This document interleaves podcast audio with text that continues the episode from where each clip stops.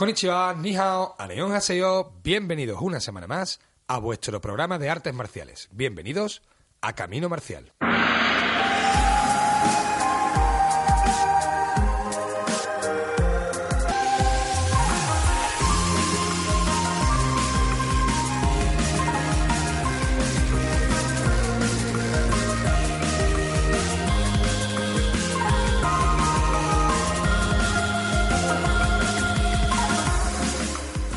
Muy buenas noches, aquí estamos un martes más con todos vosotros, Juan Antonio García Ruiz, el que os habla, Antonio Camacho, acompañado de Quique Macías al mando del sonido.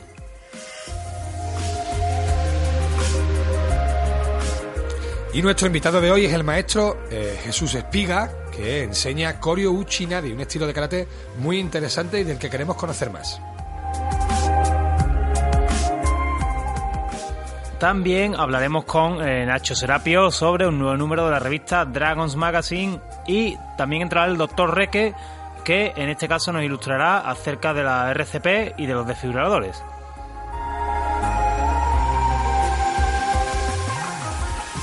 Y en tertulia nos vamos a preguntar si un artista marcial debe ser un luchador o un artista marcial y un luchador son cosas distintas y lo mismo hemos preguntado en redes sociales con respuestas interesantes, como siempre.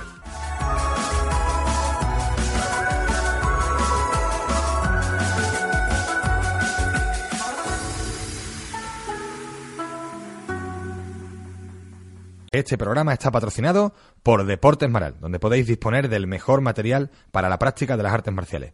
Podéis encontrarles en Sevilla, en la calle Santa María Mazzarello, en Nervión, o en www.deportesmaral.com. Y como todos los martes, estamos en el 26.8 de la FM, en Radio Betis, a las 10 de la noche y también mañana miércoles a la 1 del mediodía en redifusión. También en internet nos podéis escuchar en nuestra web caminomarcialblog.wordpress.com y la web del Real Betis Balompié www.realbetibalompié.es. Y yo quiero empezar el programa pidiendo disculpas, primero por la, la, voz que tengo, que parezco un poco el pato Donald, y luego porque, bueno, no sé si voy a ser capaz de estar una hora sin, sin toser, porque la verdad es que llevo un mes complicado.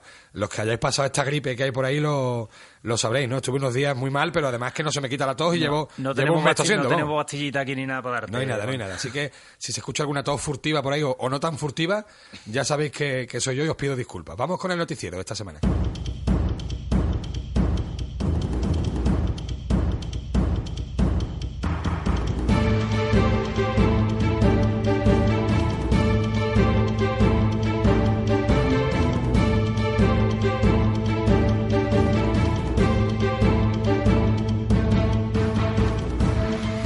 Pasado fin de semana se celebró en Aalborg, en Dinamarca, el Campeonato de Europa Cadete Junior Sub-21 de karate con un total de nueve medallas para España. Tres oros, dos platas y cuatro bronces, además algunas de, de karatecas andaluces, ¿eh? que estamos muy orgullosos. Un, un gran papel, que augura además un prometedor futuro para el karate español. Enhorabuena. Y el próximo sábado, más karate de nivel, porque Estepona acogerá el Campeonato de Andalucía Infantil, en el que partic- participará, por supuesto, la selección sevillana, a la que le deseamos muchísima suerte. Y en Sevilla se podrá disfrutar de otro campeonato de Andalucía, en este caso de Punse de Taekwondo, una forma bonita de disfrutar el sábado, así que os recomendamos que os acerquéis al pabellón de Amate.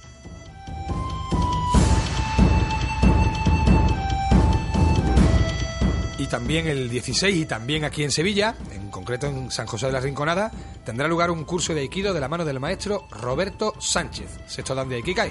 Podéis llamar al teléfono 645-954-501 para informaros mejor. Y mientras tanto, en Barcelona estará celebrándose un curso de Shindo Musoryu Jojutsu impartido por el maestro Vicente Borondo. Tenéis más detalles en, el, en yodo, eh, o en mutokukan.com. Y muchas cositas ¿eh? este sábado, porque en Chiclana de la Frontera el maestro Juan Manuel Ortega Pacheco impartirá un segundo curso de su Wushu Program, en este caso mm, destinado al manejo del sable del norte. El teléfono de contacto para los interesados es el 675 469720. Y en Granada, magnífico curso de Cobudo a cargo de Ángel Martínez y Juan Vich Lorenzo. Qué coraje no podéis No, Juan. vamos, es que se- la, verdad es que este sábado se junta todo, este fin de semana. Una, una oportunidad estupenda de acercarse al manejo de las armas de Okinawa y lo decimos porque lo conocemos de primerísima mano. Si queréis hacer kobudo y además de calidad, no hay mejor oportunidad. Y vamos con la rama solidaria del programa y de las artes marciales porque también el sábado se celebra en Boadilla del Monte, en Madrid, la gala Luchadores contra el Cáncer, destinada a recaudar fondos para eh, precisamente la lucha contra el cáncer infantil. Una magnífica iniciativa Sí, que esperamos que sea todo un éxito. Un apunte más sobre niños, y es que en Sevilla se celebra el sábado un congreso sobre el acoso escolar de asistencia libre y que nos parece muy interesante. No lo vamos a perder porque tenemos otras obligaciones, pero os animamos a pasaros porque sobre todo eh, los que trabajáis con niños vais a recibir información que debéis tener Me presente. habría gustado mucho ir, ¿eh? es A un tema que me está tocando un poco la moral últimamente. A mí también me hubiera gustado, Iván.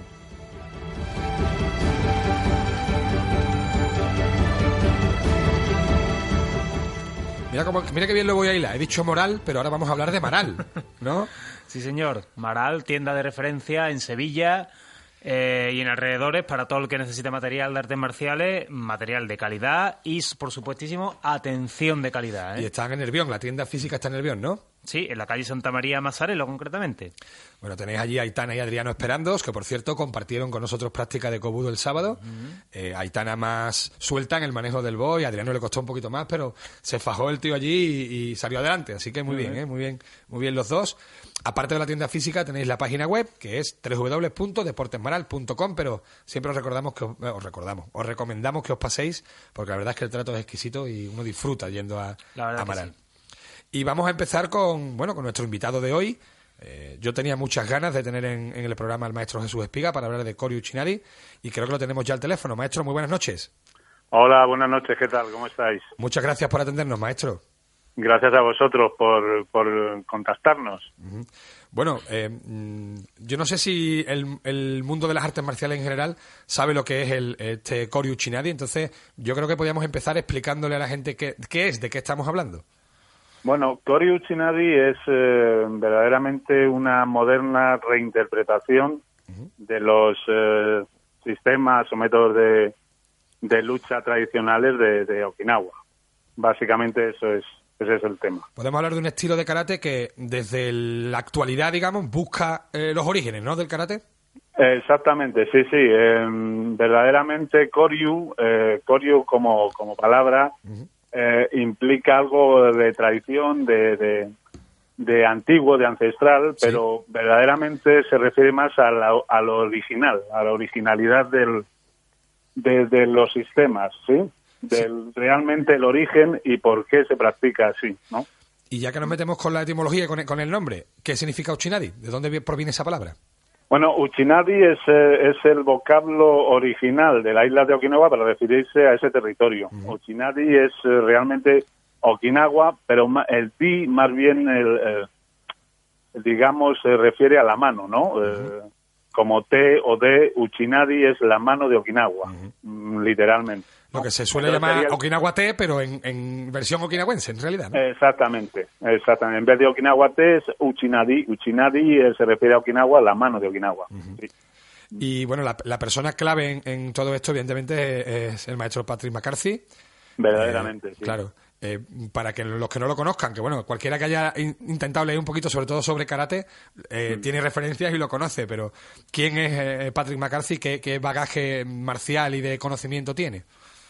Bueno, el, el maestro Hansi Patrick McCarthy es un, eh, verdaderamente el, el investigador y historiador de, de- de los sistemas de lucha del karate más prominente actualmente. Es eh, un señor, un, un artista marcial eh, que ya supera los 60 años, nacido en, en Canadá. Empezó inicialmente cuando era un niño con el judo, con uno de los de los componentes del equipo olímpico de, de Canadá que participó en, en, en Tokio en el 64 creo que fue Ajá. en la Olimpiada y a raíz de ahí empezó a interesarse por las artes marciales ya sabes que a finales de los 60 a principios de los 70 tuvo un auge un boom Y comenzó a practicar pues eh, primero judo como te he dicho luego kung fu karate de, la mano del maestro Richard King eh, y bueno empezó a competir eh, siendo un adolescente metiéndose en el equipo nacional de Canadá, compitiendo a nivel nacional e internacional, sobre todo en Estados Unidos, y consiguiendo buenos puestos en kata, en comité, eh, podiums importantes y, y, vamos, eh, en los inicios de lo que era la competición desde el karate. Sí, que no, estaba tan desligada del, del, karate, vamos a llamarlo tradicional o clásico, no había tanta diferencia. Sí, digamos que al principio en esa época no había una eh, tanta unión, o sea, se empezaba a gestionar lo que era el WUCO, todo eso, todas esas historias y tal, pero las asociaciones, ya sabes, en Norteamérica son es eh, un mundo diferente al que conocemos en Europa, ¿no?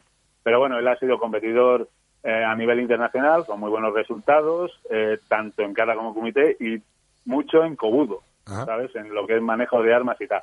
A partir de los 80 ya ha crecido, empieza a, interesarse, a, a profundizar en el estudio de, esto, porque es una pasión de la que ha hecho su profesión. Seguramente instigado por, por el maestro Richard King, ¿no? O por lo menos como tomando como ejemplo al maestro Richard King. y a nivel del jiu-jitsu y todo eso, instigado por Richard King fundamentalmente. Entonces, a través de Richard King conoce a, en Okinawa al maestro Hiroshi Kinjo, o, Kinjo Hiroshi, depende de, cómo lo quieras eh, enfocar y a raíz de ahí empieza a investigar, conoce a la que posiblemente sería su mujer, que es encantadora, Yuriko McCarthy actualmente, y bueno, se traslada a Japón, eh, eh, instala un dojo en Tokio, siendo de los primeros occidentales que, que enseña karate en Japón, y a raíz de ahí pues empieza a moverse por todo eh, Japón, Okinawa, el sudeste asiático, investigando en lo que es su pasión, que son sobre todo el karate y las artes marciales en general, ¿no?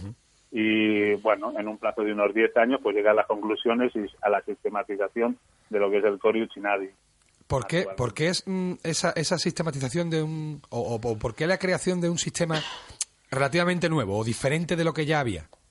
Bueno, verdaderamente nuevo no se puede decir que sea, ¿no? Porque es, digamos, vuelta a las raíces, a las raíces originales de, de cómo se hace, por qué se hace, cómo eh, entonces, claro, al haber poca, poca mm, literatura sobre el tema, realmente es un trabajo de investigación. Entonces, bueno, él llega a esas conclusiones a través de, de sus investigaciones y de, del trabajo con, con, grandes maestros de la zona, tanto guinahuenses como chinos, eh, como japoneses de, lo que es la isla principal y tal. Y, y, a raíz de ahí llega a la conclusión de que, bueno, de que mm, antiguamente se trabajaba de una manera y que es una manera, realmente es una herencia cultural a nivel no solo de, de, Okinawa, sino a nivel de la humanidad y, cree que es valioso recuperarlo y volverlo a reinterpretar, volverlo al origen, ¿no? A, por qué se hace, cómo se construye y todo eso y enseñarlo un poco desde la, la, teoría que, que, emana de ahí, que se llama, eh, vamos, en, en inglés es HAPV, que viene a ser Habitual Act of Physical Violence, a raíz de esa, de esa um, teoría es donde construye todo lo que es esta formalización, ¿no? De, y método de enseñanza y de práctica de, de los sistemas de, karate de, Okinawa. Esta, esta teoría me ha hecho que no, yo no, la conozco, pero no, no, sé si eh, tiene relación con una serie de puntos de tipos de ataque que son habituales en la calle y ese tipo de cosas. ¿Por ahí van los tiros? Bueno, es un es algo parecido. Realmente, luego, claro, si tú investigas mucho y por qué los katas tienen una numerología y por qué aparece tanto el 36 y sus múltiples y todo eso, bueno, pues eh, investigando a raíz de eso, pues claro, lo, si lo quieres sistematizar, dice, bueno, ¿cuáles son las maneras las formas de agresión más comunes que recibe una persona. Bueno, maestro, yo quería preguntarle por, por las, fuentes de las que bebe el, el Chinari. Es decir, entiendo que tiene relación con los estilos okinawenses. Nos ha hablado también de, artes marciales chinas. Eh, supongo que habrá mucha información que ha recibido el maestro de textos y de, o de, comunicaciones orales de los maestros. ¿De dónde bebe el Koryu Chinari? Mm. Bueno, textos, textos, ya te he comentado que, no hay, mucho, no hay, hay cosas, sí, desde luego de, de Kichin Funakoshi, por supuesto, eh, de Ken Wamabuni, alguna cosa de Miyagi y tal, pero sobre todo hay documentación de reuniones y de, y de, de, actos que han realizado estos maestros para inicialmente comentar con el karate y todo eso, ¿no? Pero ah, si hablamos de, de la técnica y de lo, de lo que es el arte en sí mismo, verdaderamente lo que bebe es, eh, sí, la fuente es, eh, Okinawa son, es una isla de la Ryukyu que está ahí en el, en el sur de, de, Japón y que une prácticamente Japón con China, está a medio camino. Entonces, claro, es una zona de, de paso y, de, y que tiene muchísima influencia no solo de China, fundamentalmente de, ese país, desde luego, de la zona de, de Fujian, y, pero también del sudeste asiático. Entonces, las bases técnicas eh, son fundamentalmente lo que es el tegumi, que es un tipo de, de, lucha de sumo típico de Okinawa, el tigua, que son lo que lo que da origen al té propiamente dicho, que son las técnicas de impacto y que tienen mucha influencia del reino de Siam, lo que es la actual Tailandia. Lo, podemos relacionar con el Muay Thai, ¿no? Entonces, ¿no? De alguna sí, sí, sí. Realmente lo que es el, el golpe percusivo, seguro, seguro. Pero también con el, el torite, que es el tipo del china o kinna, que es la influencia más clara china, que es manipulación, lo que es Kansetsubasa y todo ese tipo de cosas. Lo que hoy se llama grappling, ¿no? Quizá, ¿no? Mm, grappling más bien, eh, yo diría que es, eh, son lo que puedes ver como si son llaves a las articulaciones. Sí, luxaciones. ¿sabes? Luxaciones, sí, sí, sí. Y luego, claro, está también el bukiwa, que es lo relacionado con, con las armas antiguas, lo que es el kobudo, y, y, realmente el kata, que tiene mucha influencia del huanfa y las rutinas en solitario del isin de chino y todo eso, que es lo que, lo que da digamos, la característica típica de, de, lo que es el karate en sí mismo. De eso de Quijón, eso de Quijón Kata Kumite no olvidamos entonces, ¿no? O es, o es de un karate más moderno, más japonés, el ¿no? Quijón Kata Kumite, digamos, es una, mm, digamos, el, el karate tradicional que, que, no está mal, o sea, sí, es, es perfectamente, es una, es una manera de, de, transmitirlo también. El Quijón puede ser, digamos, el trabajo de, el trabajo motriz y de las técnicas básicas de desplazamiento, de, de las técnicas con la mano, las técnicas de golpeo y todo eso, lo más básico. Eh, eh, eh, el kata sería poner todo eso junto en, en, aras de un objetivo, ¿sí?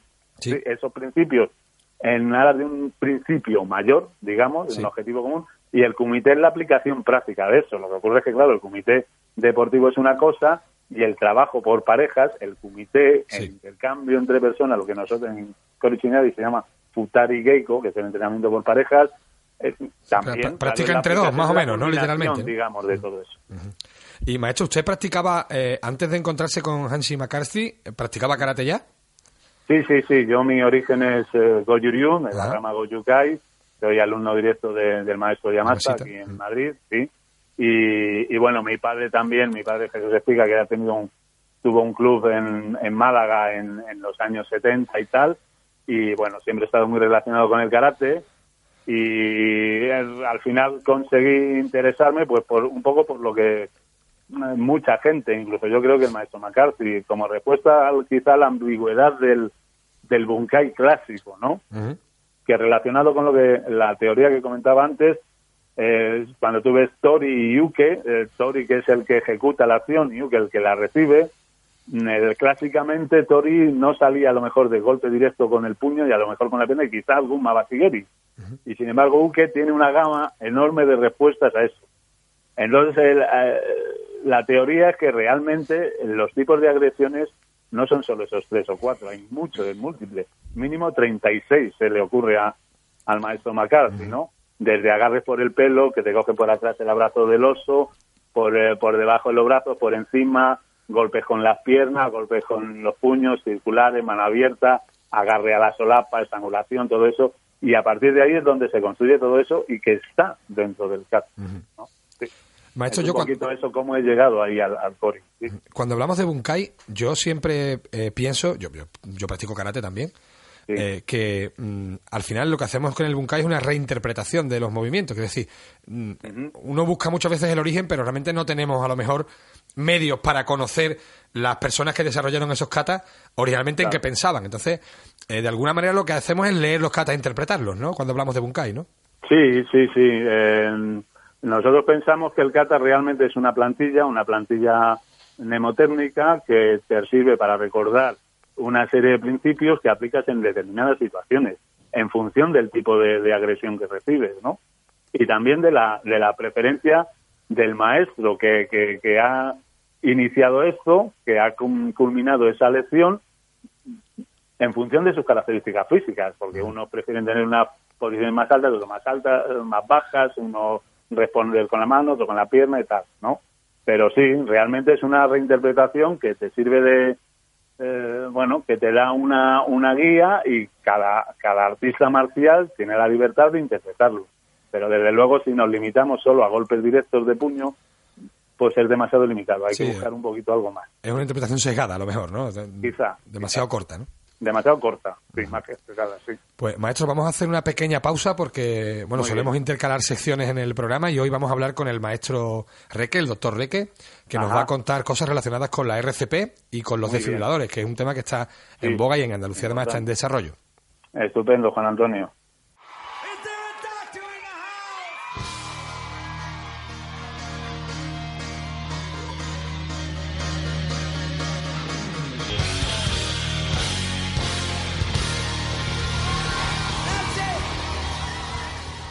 Doctor Reque, muy buenas noches. Buenas noches, amigos. Buenas noches. Muchas gracias, como siempre, eh, por estar disponible para nosotros. Nada, el placer es mío, el placer es mío. Bueno, vamos a hablar de algo que está tiene actualidad porque se está moviendo bastante. Incluso creo que hubo un curso este fin de semana en, la, en el seno de la, de la Federación Andaluza al respecto sobre RCP y sobre desfibriladores, ¿no? Exactamente, sí. Hemos hecho hace, bueno, este fin de semana pasado, un, primer curso organizado ya desde el punto de vista de colaboración con instructores del Plan Nacional de RCP. Para empezar, eh, hemos empezado por lo que son los técnicos de la federación, que tienen contacto todos los días con selecciones infantiles, juveniles, cadetes, junior, adultos, y que están expuestos a que pueda ocurrir una cosa de estas en cualquier momento, ¿no? Ha sido una cosa que eh, vamos, ha tenido una acogida fenomenal, eh, lo echaba de menos mucha gente y no lo hemos podido hacer antes simplemente porque eh, por hacer las cosas bien, lo que hemos querido hacer era contar con profesional cualificado que pudiese acreditar la formación. Así los profesores, además de hacer un curso, porque RCP se puede enseñar, pero es verdad que para hacer las cosas bien, pues hay que contar con profesores acreditados que luego los alumnos puedan llevarse su diploma a casa y tienen esa seguridad de que están haciendo las cosas al día, ¿no? Pero ha sido, vamos, una experiencia fenomenal. Incluso los que somos médicos y estamos habituados a estas cosas, eh, cada dos años se recomienda que hagas un reciclaje para estar un poquito al día, saber encender un desfibrilador, reconocer una parada cardíaca y ese tipo de cosas que a veces eh, pues no está uno, no, no tiene las cosas claritas o tiene la duda.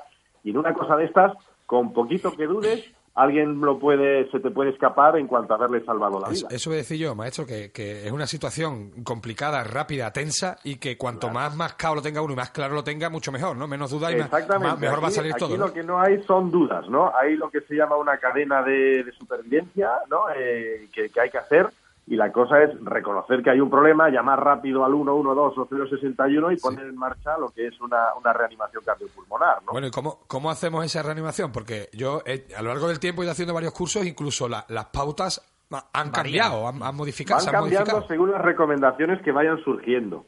Es verdad que lo primero que hay que hacer es eh, reconocer que ha podido haber un problema, ¿no? Eh, sabéis que una parada cardíaca eh, es que el corazón deja de funcionar de forma eficaz, y entonces la persona, una, persona que sufre este tipo de circunstancias pierde la conciencia, o sea, se desploma. Eh, y suele haber una ausencia de respiración. Puede haber bocanadas así agónicas, pero que no son signos de respiración. Y en cuanto antes se ponga alguien encima a hacer una reanimación adecuadamente, pues por cada minuto que pasa, eh, si se está haciendo RCP, eh, hay 3-4% de probabilidades de que cada minuto se vaya perdiendo la probabilidad de que salga de ahí. Y si no se hace RCP, en 3 o 4 minutos esa persona ya no va a poder ser reanimable.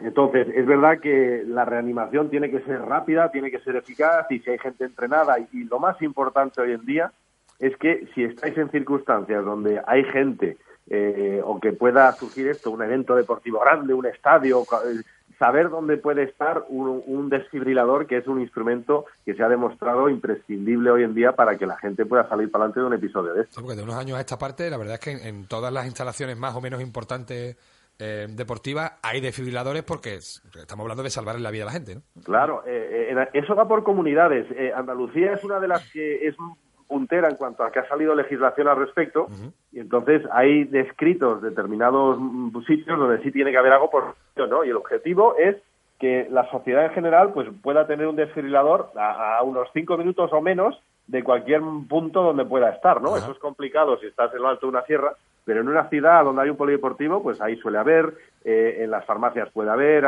estaciones de autobuses puede haber. Entonces son circunstancias que, luego os, diré un poquito con respecto a clubes deportivos, por ejemplo, la obligatoriedad o no de tenerlo. ¿eh? Pero me has preguntado antes cómo se hace el RCP. Pues hoy en día se recomiendan eh, lo de las 30 compresiones torácicas y dos respiraciones, el 32, ¿no? Antes eh, incluso se recomendaba que pudiesen ser 15 eh, y, ese tipo de cosas, pero hoy en día... Como 15. Sí, sí, sí, pues hoy en día son 30 compresiones y, dos ventilaciones eh, si se dan las circunstancias. Como yo si me pasa, si me pasa ayer, yo hago 15 y 2. a partir de ahora ya sé que son 30. Nadie te va a decir nada si estás intentando salvar a alguien. Ya, ya, si, no, si la cuestión es hacerlo lo mejor posible, maestro. Mira, eh, os, voy a hacer un pregunta para poneros ideas, porque a veces dice uno, eso no pasa nunca en la vida y nunca lo he visto y nunca me va a pasar, ¿no? Pero, eh, por ejemplo, este programa, si dura una hora, ¿cuántas paradas cardíacas creéis que, que va a poder pasar en España en una hora? Uf, ni idea. Pues viene a ser una como cada 20 minutos hay una parada en España, una parada cardíaca que necesita reanimación. ¿eh? Entonces, fijaros si es frecuente. Claro. Eh, desde el punto de vista de la causa, ¿cuál creéis que podría ser la principal causa? Pues no sé. Ya para haceros estudiar, estoy haciendo el examen aquí. yo, no sé si es esto a lo que te refieres, pero una mala alimentación, por ejemplo. No, en principal, la, principal causa suelen ser causas eh, cardíacas, ¿no? una enfermedad coronaria que a lo mejor alguien no tenía diagnosticado. Ahí es donde quería yo llegar. ¿Tipo malformación o algo así? o...? No, tipo, pues, eh, pues eh, hay gente que tiene más de 40, 50 añitos y un colesterol alto y no se está cuidando muy bien y empieza a tener riesgo cardiovascular. Entonces, eh, yo a, la gente que tiene este tipo de, circunstancias o está con este tipo de personas, yo, por ejemplo, nosotros en el gimnasio pues tenemos una clase para adultos y hay gente que tiene 40, 50 años. Entonces hay que tener... Y mayores, ¿eh? Que me concha que hay, hay en, vuestro es de los que hay gente mayor todavía practicando a tope, ¿eh? Claro, entonces empezando por el maestro. A esta gente, yo siempre recomiendo a eso de un reconocimiento médico deportivo, eh, si uno está preocupado una vez al año, hablar con el cardiólogo, hacerse la analítica y que salga todo bien hay que prevenir este tipo de circunstancias, porque la primera causa de parada cardíaca eh, que necesite reanimación, pues suele ser enfermedad coronaria, una enfermedad cardíaca que no se ha diagnosticado y digamos que es la principal causa de, que pueda suceder este momento y necesites una desfibrilación o un masaje cardíaco. Eh, eh, la siguiente pregunta, y esta facilita, ¿dónde creéis que puedes, mm, dónde suelen ocurrir en porcentualmente la mayor parte de las paradas cardíacas? ¿En qué ámbito? ¿Trabajo laboral? Pues ¿dónde pasáis vosotros la mayor parte de vuestro tiempo? yo en el dojo, maestro. pues es verdad. Pero en términos generales, los que no son karatecas y son propietarios del gimnasio, la mayor parte del tiempo la sueles pasar en tu casa. Este tipo de circunstancias es más frecuente en el hogar. ¿Eh? y muchas de estas son presenciadas. Entonces, si hay alguien que sepa algo de maniobras, pues para niños, ¿no? que ha podido haber un atragantamiento y el niño deja de respirar y se pone en circunstancias de que tarde o temprano llega a la parada, pues hay que saber hacer los masajes y si hay un desfibrilador por ahí, pues mucho mejor, ¿no? Sí. Pero, pero que es verdad que eh, las enfermedades cardíacas que no se han diagnosticado suelen ser la principal causa de parada y luego que suelen ocurrir en el hogar. ¿eh? Entonces, estamos hablando de que estas cosas, si se actúa antes de tres o cuatro minutos, hay una gran probabilidad de que pueda salir una persona y recuperar prácticamente una vida normal. ¿eh? Pero es verdad que luego hay circunstancias que pueden modificar la actividad que puede hacer cada uno, pero que eh, no es algo baladí o algo que haya que despreciar, ¿eh? son cosas volviendo a lo que hemos dicho antes, y yo sé que vamos un poco cortos de tiempo. Sí, yo te iba a preguntar por los desfibriladores. Nos hablabas antes de que hay una normativa para los clubes deportivos y en este caso para escuelas de artes marciales. Eh, eso va por eso va por, por autonomías. Es diferente en Madrid que puede ser en Andalucía. En Andalucía normalmente es un tema que va por afluencia de gente o gente que esté expuesta a este tipo de circunstancias, ¿no? Es verdad que en Andalucía la, legislación dice que los centros deportivos deben tener uno, de hecho los polideportivos normalmente, que son de ámbito municipal o de, desde luego Junta Andalucía, lo suelen tener, eh, pero los gimnasios o centros deportivos que se pueden catalogar como tal, eh, va por cuánta gente pasa por ahí todos los días. Entonces, suelen ser centros donde hay más de 500 personas eh, que pasen por las instalaciones deportivas todos los días. deben tener un desfibrilador. Mm, deben tener un desfibrilador desde el punto de vista de regulación. Eso está en el BOJA, en el Boletín Oficial de la Junta de Andalucía, y los gimnasios con más de 500 personas deberían tener un desfibrilador y personal que lo sepa manejar. Y, el responsable cómo, se, ¿Cómo se gestiona eso, maestro? Es decir, pongamos que mi doyo, que no es el caso, lamentablemente, pero pongamos que mi doyo mm, tenemos 600 eh, alumnos o 600 usuarios y yo quiero tener un desfibrilador. ¿Cómo gestiono eso? Eh, hay empresas que se dedican a la venta, ¿de acuerdo? Eh, de hecho, bueno, también ocurre que cuando uno hace un curso de formación de este tipo de cosas, que le hace la Sociedad Española, bueno, el Plan Nacional de RCP o el Consejo Español de RCP, hacen cursos donde se forma personal y ellos ya te podrían indicar, ¿no? Hay muchas empresas que se dedican a la venta y mantenimiento de este tipo de, instalaciones o de, o de aparatos y ellos a veces proporcionan incluso la formación con la compra de, un cacharro, ¿eh? de un desfibrilador. Lo ideal es buscar la formación, es decir, eh, eh quién me forma cómo hacerlo y a partir de ahí nos van a orientar sobre cómo hacernos con el aparato. Claro, los propios profesores normalmente traen un, un aparato que suele ser para entrenar o formar a la gente y también tienen algo de idea de cómo funcionan, digamos, la venta, incluso alquiler o leasing de diferentes aparatos. ¿eh? Pero yo haría la formación antes de meterme a comprar uno, porque es verdad que la legislación andaluza, como os he dicho, pues esos gimnasios de más de 500 personas deberían tener uno, pero eh, recoge la legislación que los aparatos, es porque estos son aparatos, eh, digamos, eh, técnicos sanitarios. Entonces, está autorizado el uso para gente que tiene formación en el uso de estas cosas. se puede hacer por personal no médico, pero ese personal no médico debe de haber hecho un curso. Sí, que no es cuestión de comprar el aparato y dejarlo en un rincón, sino que tiene que haber alguien que sepa utilizarlo, hay que aprender a usarlo. Hay que aprender a abrirlo, a encenderlo, a poner las palas y, ese tipo de circunstancias que eh, la, legislación dice que se puede utilizar por personal no médico, pero debe de haber recibido una formación específica. ¿eh? Entonces, yo sí se lo recomiendo a todo el mundo, a los mayores de 40 50 años, hacer un chequeo médico deportivo que a veces no se nos ha caído todavía la capa de Superman y parece que vamos a vivir para siempre, ¿eh? Pero estas cositas pueden ocurrir y a medida que nos vamos haciendo mayores, pues puede llegar un sustito que a veces eh, el gimnasio o la persona que esté preparada va a saber controlar mucho mejor la situación. Esto como todo, como todo maestro, pues la prevención es lo fundamental a nivel de salud y de cuidarse y a nivel de tener formación para ese RCP y tener ese desfibrilador por si acaso. Eh, muchas gracias. ¿eh? Creo que es un tema muy interesante que tenemos que tener todos presentes. Claro, claro, es una cosa que yo creo que es imprescindible. Yo, de hecho, le he dicho al presidente de la federación que a los que titulan técnico deportivo, igual que en la universidad te piden un B1 de inglés para darte el título, a los técnicos yo les pediría un curso de RCP básico a todos los que quieran ser técnicos deportivos. Yo lo hice, ¿eh, maestro, cuando yo hice el, monitor en su en su día lo, lo, hicimos. Yo tuve la oportunidad de hacerlo, además lo vamos, la, el tema de, de, RCP la hice con el maestro Reque, además. o sea, que tú estás preparado, Antonio. sí, sí. eso es todo lo que sea formación y seguridad, eso es un añadido, es un complemento precioso para los que están haciendo técnico deportivo. Pues maestro, muchas gracias ¿eh? por toda esta información que creo que es muy útil. Genial, pues muchas gracias, me alegro de ayudaros. Muchas gracias, un fuerte abrazo. Un abrazo, buenos días.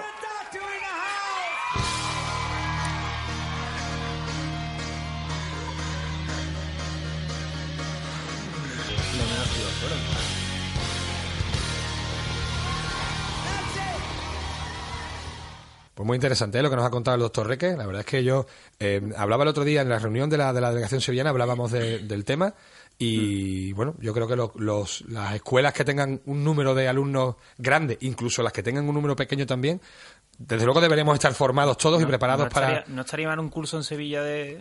Bueno, pues lo, vamos a proponer. Lo vamos a, proponer. Incluso podemos hablar con el doctor Reque para que venga a impartirlo. bueno, seguimos charlando ¿eh? con el maestro Jesús Espiga sobre Corio Uchinadi. Y me gustaría profundizar un poquito para que. Bueno, ya hemos hablado de que es karate, ya, ya digamos que las bases mm, no sé si decir teóricas ya las tenemos claras, pero a nivel técnico, ¿cuáles son los fundamentos del Koryu Uchinadi? Eh, eh, ¿Qué tipo de luchador sería un, un karateca que practica este estilo? Bueno, eh, Uchinadi realmente no es un estilo ni excluyente ni nada de eso. O sea, es, eh, lo que trata es de ser lo más abierto posible y no necesitas tener una tipología determinada, porque entendemos que el karate es algo universal y que es para todo el mundo. O sea, no tiene por qué ser ni alto, ni bajo, ni fuerte, ni... Eh, ¿Me entiendes? O sea, eh, en el karate hay mecanismos que te ayudan mm, según tu, las circunstancias y según tu, tus condiciones, ¿no? Entonces, los fundamentos técnicos, como te he comentado un, un poquito antes, eh, beben de muchas fuentes, entonces está estructurada la, la, la enseñanza eh, en función de, de va igual que el karate, o sea, de lo más básico a lo más complicado. Pero normalmente se hace un, por ejemplo, yo que el suki, el suki, el seiken suki, y luego tú esto tratas de hacerlo con el compañero. Y hay ejercicios, por supuesto en solitario, como puede ser seiken suki o las, eh, las técnicas de Quijón de, de las defensas, eh, no sé, se me ocurren las seis básicas, Yodan Gedan, los dos Chudan, Kakeuke, Sutouke, todo esto, pero todo eso luego se pone en un ejercicio con compañeros por pareja. Entonces tú recreas el ejercicio en solitario por pareja. Normalmente eh, hay unos 9, 10 ejercicios básicos, que es lo que sería el programa más o menos básico, lo que, lo que te da acceso a, a un conocimiento general y que luego puedes llevar más allá en la interpretación de los cartas. Sí, sí. ¿Ha creado el maestro catas nuevo? ¿Ha creado el maestro, el maestro ha creado catas nuevos para, para esa, esa sistematización? Mm, catas, catas, realmente no sé si es necesario crear un cata nuevo. Hay tantísimos catas que prácticamente todo está ahí. Lo que sí se hace a lo mejor es organizar el aprendizaje desde lo más básico a lo más complejo y entonces organizas ejercicios en solitario pero que no son verdaderamente catas. Por ejemplo, eh, el ejercicio de, técnicas de piernas no solo es pateo, sino también eh, maniobras con las piernas, como puede ser barrio y todo eso, pues trata de, incluir mm, las 12 técnicas más eh, accesibles en lo que es el, uso de la pierna, tanto a nivel, ya te digo, de patear como manipular o maniobrar y todo eso, y se hace en una en una secuencia seguida que puede semejar un kata, pero realmente no es un kata. entiendo, entiendo. Bueno, al final todo lo que se haga al aire puede parecer un kata y realmente eso son ejercicios o combinaciones de técnicas, ¿no? Sí, sí, sí. Es una especie de genkawasa, algo así. sí, sí, ¿Y se, trabaja Kyusho en, en ¿Se da importancia a, los puntos vitales? ¿O lo que se ha llamado los puntos el vitales? Kyusho realmente tiene importancia. Nosotros lo, eh, lo llamamos más un poco Twitter, ¿no? Twitter como buscar el punto de presión que te va a dar una ventaja en el enfrentamiento. Pero buscar realmente lo que es el, el, el, caos a través del Kyuso, que no digo que no sea posible, que seguramente lo es, y, y he, sido testigo de, en cursos de cosas de estas características, pero realmente el Kyuso, Kyuso con ese fin no se trabaja. Se trabaja más el Twitter, que son puntos de presión que consiguen eh, cambiar a lo mejor eh, el contexto de la situación y darte ventaja. Sí, facilitan manipular al adversario, digamos, ¿no? Exactamente, sí, sí, sí, Y el trabajo de suelo, yo, yo no sé si se trabaja en, suelo con Yoshinari, creo que sí. Eh, sí, no se, se trabaja el suelo no tanto como si fuera grappling o Brazilian Jiu-Jitsu, pero sí se trabaja el suelo porque entendemos que en el kata, en mucho kata, en la mayoría hay secuencias en las cuales se mm, puede interpretar que lo que haces es llevar al oponente al contrario. De hecho, lo que es Nagewasa y y derribos, todo eso existe en casa. claro. Entonces, si eres capaz de llevar a alguien al suelo, es posible que alguien te lleve a ti al suelo. Por lo tanto, tienes que al menos conocer las bases del trabajo en el suelo para poder manejarte en esa situación. Por tanto, sí, sí, sí, sí, trabaja. Eh, un poquito de neguasa, desde luego. El, maestro McCarthy interpreta que, mm, por sus estudios y por su, por su profundización y su, y su investigación, que se trabajaba también originalmente en, en Okinawa, eh, se hacía trabajo de suelo. Es decir, los karatecas originales, que ni siquiera hacían karate, sino otras cosas, pero... he comentado antes, una, una de las bases de los estudios de los sistemas de lucha, igual que que, por ejemplo, en Canarias existe la lucha canaria y, que es muy parecida o, tiene muchas similitudes con el judo. En Okinawa existe una, una, un sistema de lucha que se llama Tegumi, que es una especie de, sumo y que desde luego ese tipo de, trabajo se ha incorporado en los sistemas de lucha 100%, con seguridad. Y eso incluye trabajo de suelo, sí, 100%. Y está en el kata. Eso, eso me cuesta a mí más, maestro. Eh, ver el trabajo del suelo, los catas de pie, a mí me cuesta muchísimo. Es que hay que, hay que, hay, que, saber mirar, hay que saber mirar, yo lo sé. Hay que darle un poquito a la cabeza. Pero todas, eh, por ejemplo, eh, no sé, a ver, un kata que se me venga a la cabeza ahora mismo. A ver, Katanyara Kusanku, que está muy de moda en competición y tal. O sea, tienes un vuelo y luego aterrizas y tocas con las manos en el suelo. Bueno, cuando tocas con las manos en el suelo, aterrizas, es que estás en el suelo. Si estás en el suelo, estás negociando el combate en suelo. ¿Cuál es la, cuál es la aplicación? ¿Cuál es la interpretación? Pues eso ya tienes que darle un poquito al, al intelecto, ¿sí? Tratar de verlo como, como los maestros originales lo han visto, tratar, intentarlo y darle una interpretación. Pero yo creo, estoy convencido de que está en el caso. Mm. Pues bueno, yo, yo me, parece muy interesante. ¿eh? Ya en otras ocasiones eh, tenía la intención de haber ido a los cursos del maestro en, en Madrid y en otros puntos de España, pero no, nunca me, ha cuadrado, pero intentaré por el medio de lo posible ir a algún curso y si no, algún, alguna práctica con el maestro Jesús Espiga si él me quiere recibir, porque me, me, encantaría ¿eh? conocer el Corio Chinari porque me parece muy interesante. Bueno, este año hay programado un curso con, el, con Hansi McCarthy en Santander, creo que es el último fin de semana de junio. Ya había más cursos allí, ¿verdad? En Santander, en el norte. Sí, en Santander ah, hubo uno el año pasado. A Madrid ya ha venido tres o cuatro veces, en tres o cuatro ocasiones. Pero también traemos a alumnos muy aventajados suyos, como puede ser eh, eh finlandés Ante Brambaka, que es un sexto dan y tiene un trabajo increíble, eh, propio, lo que es el trabajo que se ha hecho para, para su licencia de Kiyoshi y, y, es buenísimo y, vamos, te da un rango en lo que es... Eh, las técnicas de lucha, siempre, siempre con referencia al kata y siempre, siempre aplicado a la defensa personal, increíble. Y ante Brambaca vendrá seguramente en, en octubre de este año y luego nosotros entrenamos eh, generalmente todos los fines de semana en Madrid y ahora en marzo, me parece que es el 24, pues hacemos un curso también aquí en Madrid, un día, cuatro horas sobre la base de Coriuchinadi y que llevamos haciéndolo ya como seis o siete años y que bueno que es lo que nos sirve para dar un poquito a, a conocer eh, esta interpretación. Pues recomendado para, para todo el mundo, maestro. ¿Cómo, cómo se organiza el Coriuchineri a nivel a nivel internacional? No sé si está muy extendido o está en determinados países. Sí, sí, eh, está muy extendido, claro, lógicamente en el país de origen del de maestro McCarthy, en Canadá está muy extendido, en Estados Unidos también. Eh, aquí en Europa hay muchísimos practicantes, muchísimos. En Alemania, en todo Escandinavia, Finlandia, Suecia, Dinamarca, Bélgica, en Inglaterra, en Irlanda, en Italia está muy fuerte el desarrollo desde hace unos años con el maestro Marco Forti y, por ejemplo, Lucio Marino, eh, Mauriño es, ¿no? Sí, sí, sí. competidor que hacía Chotocán. De Cata, sí. De, sí, sí, de Cata. equipo con Valdesi puede ser? Sí, sí, pues él está ahí muy involucrado en Italia, lo está promocionando mucho, están trabajando muy bien. Y aquí en España, pues estamos cuatro o cinco grupos.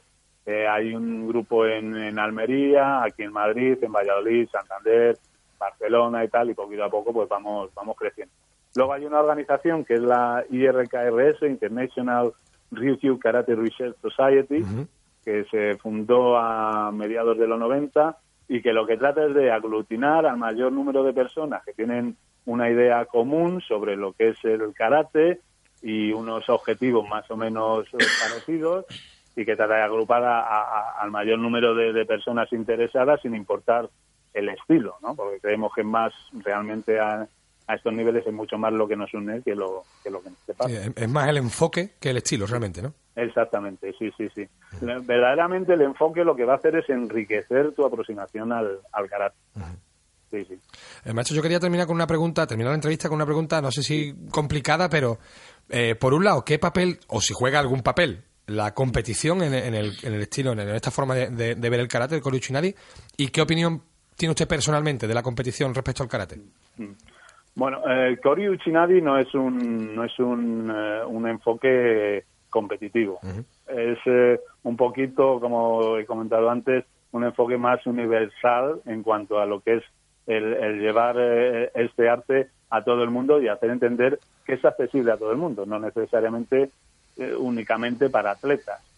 En cuanto al, a la competición, bueno, la competición, como tú sabes, se rige por unos reglamentos, hay unas normativas, hay una historia, y bueno, el que mejor se adapta a las reglas suele vencer. Mm, entiendo, vamos, en, karatecas realmente ahora los competidores son atletas magníficos y, buenísimos y muy espectaculares y, y que tienen mucho mucho eh, eh, desarrollo y que es importante llegar a los medios de comunicación y que realmente el enfoque que se ha dado moderno, ¿sí? Porque eh, actualmente realmente eh, la defensa personal, pues, o el carácter original es realmente, como, he comentado antes, una herencia cultural, ¿no? y, y, ha derivado hacia lo que es una competición. Los competidores y la condición de karate me parece estupendo, llega mucha gente, son atletas fantásticos y, y bueno, pues eh, en función de las reglas vencen unos u otros. Pero claro, el campeón solo hay uno. Y sin embargo, nosotros entendemos que el karate es para todos, es universal. Pues con esa frase nos quedamos en la entrevista, maestro, pero mm, te voy a pedir que no te retires porque eh, ah, he pasado a tutearte ya de pronto, no sé si hay algún problema. No hay ningún problema, Juan Antonio, por supuesto. Eh, em, vamos a, terminamos nuevamente el programa con una tertulia, hoy vamos a hablar de si un artista marcial debe ser un luchador o es otra cosa, y nos gustaría que participara, si no tiene inconveniente. Sí, por supuesto, vale. Sí, bueno, pues, pues nos vamos a meter en, debate, pero antes vamos a hablar de la Escuela Bután Sevilla de Artes Marciales Chinas del maestro Álvaro Quintano, que está dónde, Antonio. Pues concretamente en la calle Sor Sofía, en Dos Hermanas, eh, y allí podéis practicar Wing Chun, Tai Chi, Qigong y Escrima con grandísimos profesionales. Sí, sí, siempre decimos grandes profesionales y grandes instalaciones. Sí, señor. ¿Y cómo se pueden ver formas de contacto? pues, por ejemplo, pasando por allí, y si no podéis pasaros por allí, eh, la web www.utansevilla.com la tenéis a vuestra disposición. Además, chula la web, ¿eh? está bastante bien. Bueno, pues nos vamos a meter en, en debate. Ya digo que esta semana nos planteamos eh, bueno, si un artista marcial debe ser un luchador y debe de prepararse para el combate, o si son cosas diferentes, y para eso tenemos al maestro Jesús Espiga, y vamos a hablar también con el maestro Eliaquín López Silva, eh, que bueno, enseña ya Obrajitsu, enseña Silat, eh, enfocado a la defensa personal, está dando, la verdad que está dando ahora cursos por toda España, incluso en, el país vecino en Portugal, de autoprotección, y queríamos tener también su visión. No sé si tenemos ya por ahí al maestro Eliaquín Silva. Hola, buenas noches. Buenas noches. Muchas gracias por atendernos. Sabemos que está, bueno, tiene algún problemilla, así que te agradecemos el esfuerzo, ¿eh? No, todo controlado. Bueno, em, el debate de hoy, como decíamos, es si un artista marcial debe ser un luchador o un artista marcial y un luchador son cosas diferentes. No sé quién de los dos quiere, quiere darnos su opinión para empezar. Por ejemplo, Eliaquín puede empezar, si, si, ya que se incorpora ahora. Estupendo. Pues mira, claro, habría que definir primero lo que es ser un luchador. En espíritu, desde luego, sin duda, cualquier artista marcial debe ser un luchador.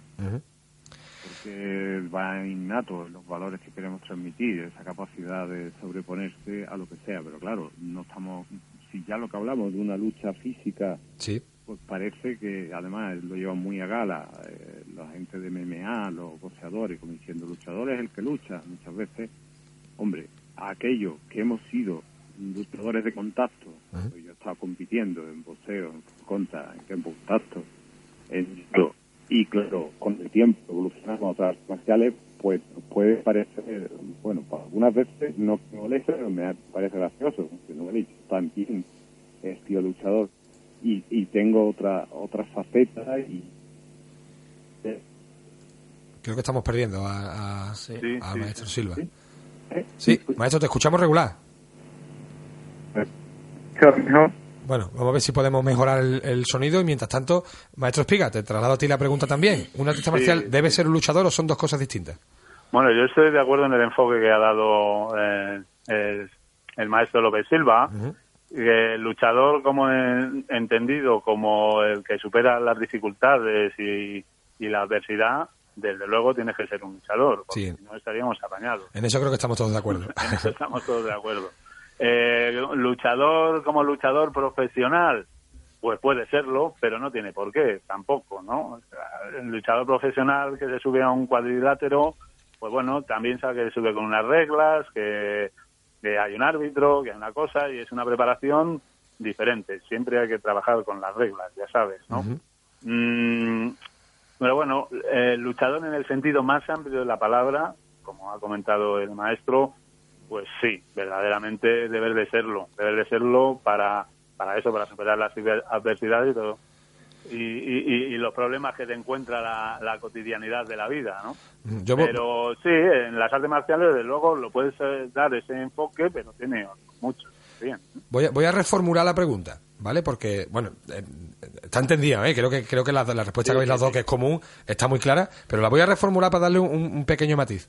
Un artista marcial debería estar capacitado para desenvolverse no sé si decía en un combate deportivo o con reglas, como decía el, el maestro Espiga, o en una pelea. ¿Un artista marcial debería estar preparado para por lo menos desenvolverse en una, en una pelea, en un combate? ¿O los objetivos pueden ser estar alejados completamente de, de esas situaciones? Preparado, desde luego, que debe estar preparado, porque es lo que practicas, es lo que entrenas todo el día. Que lo que lo busques ya es otra cosa y que lo evites otra también. Totalmente, claro. Entonces, realmente debes estar preparado, pero debes de, de- de evitarlo, ¿no? Vencer sin pelear es el mayor logro. Eli, ¿estamos de acuerdo o cómo, cómo Sí, lo planteamos? es que- ¿Debería estar preparado un artista marcial para enfrentarse a una pelea? Eh, en teoría sí, la mayoría de las artes marciales, pero me gustaría poner, como se dice en matemática, un contraejemplo. Ajá. Yo he tenido suerte de practicar levemente artes marciales como el Tai Chi, Ujú. que son consideradas artes marciales, Sí. cuando realmente ellos, eh, lo último, el practicante de Tai Chi, lo último que pretende es pelearse con nadie en la, en la calle. Bueno, eso deberíamos, no, no debemos pretenderlo ninguno, en realidad. Claro, entonces lo que te quiero decir, hay una parte de arte muy fuerte en ciertas artes, son artes y son marciales. Ujú. Sí, pero hay artes marciales que son mucho más un arte donde se controla la respiración, donde la coordinación, el equilibrio es mucho más importante. La estética, la belleza, lo marcial y a lo mejor no por eso son menos arte marcial, porque vienen de ahí. de- Sí, de porque- origen, pues. Según a qué maestro de Tai Chi le pregunte, hay maestros que te van a decir Yo- que Tai Chi es Kung Fu y que es Wushu y que es arte de guerra. Yo creo que es más cuestión del maestro que del arte. Eso, quizá dependa más un poco del enfoque de la práctica que del propio arte. Pero sin duda, o sea, los movimientos y son golpes, es una lucha. Eso es. Lo que pasa- claro, el enfoque es totalmente distinto. Eso. Son ellos menos luchadores, son menos, es verdad que está enfocado a una lucha o a estar siempre alerta a una agresión en la calle. Yo no lo veo así. Sin embargo, no, no dudo de que es un arte marcial. Y no dudo. O sea, que claro, el barómetro, o sea, el rango de, de lo marcial a lo artístico va a variar. De hecho, hay gente que evoluciona, han sido grandes luchadores y después son personas pacíficas que no se pelearían con nadie porque han ido evolucionando espiritualmente y conocemos casos de, de grandes luchadores, gente muy violenta que en su edad anciana se han vuelto tremendamente espirituales y pacifistas y que serían capaces Eso a veces, a veces se llama madurez eso. a, veces, a veces es cuestión de madurar. fíjate. Sí, sí, pero todo el mundo anda esos, esos caminos, pero Sí, sí. precisamente en la misma persona, grandes campeones, grandes luchadores, incluso ya no de- en el ámbito competitivo deportivo, sino incluso en el ámbito de la calle, y que con, con los años han ido evolucionando y bueno, se da la dualidad del monje luchador, Sí, sí. eh, eh, que, que el arte marcial, la finalidad principal sea esa preparación para lo marcial, para la lucha, para la guerra o para la defensa personal o para una competición. Yo, desde luego, admiro muchísimo y cada vez más a aquellos que tienen mucho de arte y de estética y poco de marcial. Bueno, está, está claro que en, la- en las artes marciales caben muchas cosas, hay, hay muchas cosas a desarrollar y unos desarrollarán más una faceta y otras des- otros desarrollarán más otras. Yo personalmente sí creo que la faceta del combate y de, de la lucha y de la aplicación práctica tiene que estar presente en mayor o menor medida, bajo mi punto de vista, pero es verdad, bueno, que se puede, se puede ir uno hacia otros derroteros y no pasa absolutamente nada. Cada uno es libre de, de- de desarrollarse como artista marcial en la dirección en que, desee, ¿no? Creo yo. Creo que, creo que en eso estaremos que todos de acuerdo, ¿no? Sí, desde luego esa es una de, de las grandezas de las artes marciales, que ofrece diversidad de enfoques y que sirve para todo el mundo y además, entre otros, pues canalizar la agresividad y, y atemperar el carácter, desde luego. Una de, las de las cosas importantes, pues creo yo, en la práctica de- del arte marcial es, es indagar en el origen de la debilidad humana y tratar de superarla. Realmente eso es el, ese es el quid de la cuestión. Luego todo lo que es eh, eh, visual, lo que se ve, el, el enfoque, digamos, eh, pues eso, de, de la lucha que, que ves en la televisión, los combates de MMA, pues es, es una parte, ¿no? pero hay otra que es una lucha igualmente que no es tan visible y que es eh, y- igualmente importante. Bueno, nos quedamos con esto. Muchas gracias a los dos. Muchas gracias, maestro Lequín López Silva, por atendernos. De nada. Y que haya mejoría, ¿eh? que esté fuerte como antes en, en lo más pronto posible. ¿eh? Ya estoy de alta, ya mismo, ya Estupendo, mismo. estupendo, me alegro. Y muchísimas Encantado gracias. ¿eh? de, de conocerle a través de las ondas. Igualmente, Maestro. igualmente, un placer.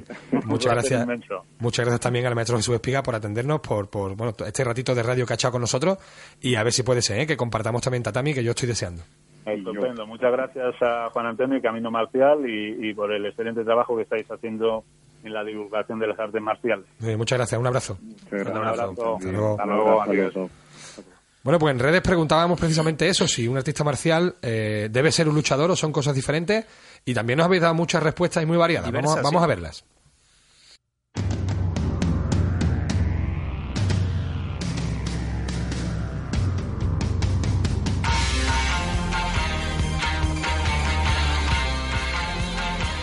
Pedro Muñoz cree que son cosas distintas aunque se complementan, que ser un luchador es una cuestión de carácter y ser un artista marcial es un añadido que implica el conocimiento y la práctica incesantes.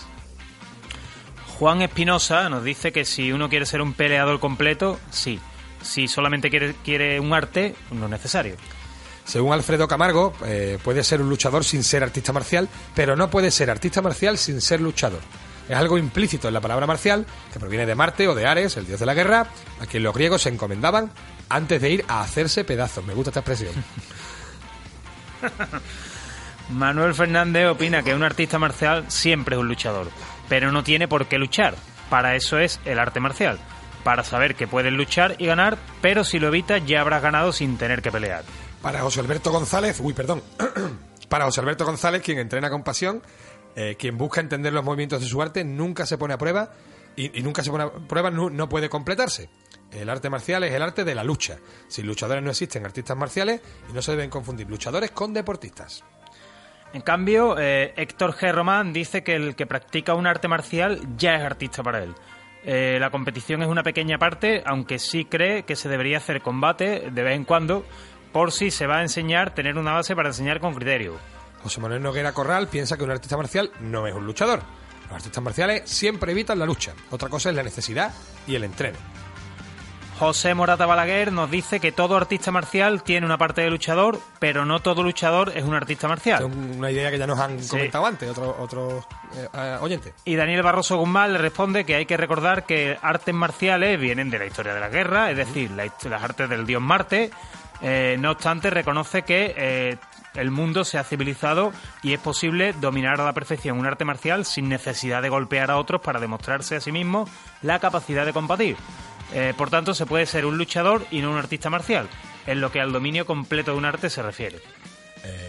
Soyukai DPU defiende que la lucha del, ar- del artista marcial contra los enemigos es. que la lucha más grande del artista marcial es contra dos enemigos que son el, fu- el miego. El, oh, vaya por El Dios. miego. El fuego, el miego. A ver. Soyukai DPU dice que hay dos grandes enemigos para los artistas marciales y que la lucha del artista marcial es frente a esos dos grandes enemigos, el miedo y el ego. Yo Eh, creo que ahora, ahora ahora claro, ¿no? sí, ahora sí. Bueno, pues yo, yo pienso que para vencer ambos, el combate es una buena herramienta, ¿eh? tanto para vencer el miedo como para vencer el ego. Eh, Walter Clavijo eh, cree que el artista marcial se hace luchador a base de entrenamiento. Y Carlos, eh, Carlos David Delgadillo Aguayo cree- añade que, aunque el artista marcial entrene para luchar, eso no le hace luchador, porque su fin es la defensa y la humildad. Guillermo Molina dice que los artistas marciales somos peleadores, pero que la pelea es con uno mismo y que no hay necesidad de pelear con otro ser humano, que eso es egolatría. Adalberto F. Dávalos eh, cree que el verdadero artista marcial busca la paz y el equilibrio interno, no el ego o el, el belgo, el miego, como ha dicho Juan antes, y la competición. Y que el arte marcial sin principio y valores no es arte marcial. Nos manda un saludo, así que se lo devolvemos de aquí. Juan Espinosa añade que si uno quiere ser un peleador completo tiene que luchar, pero si lo que busca es un arte no es necesario. Y Walter Escobar lo resume todo en una palabra, guerrero. Indo Acoxpa dice que el propósito de las artes marciales es mantener el equilibrio físico, mental y espiritual, aunque antiguamente el objetivo era formar guerreros. Así que para un peleador sería bueno formarse en artes marciales. Y se ha generado también cierto debate, eh, un poco inconexo, por eso no lo hemos traído a, la, las redes, pero sobre si Bruce Lee era o no un luchador. Así que tomamos nota porque nos parece un debate interesante. ¿eh? Lo traeremos al programa, lo traeremos más adelante.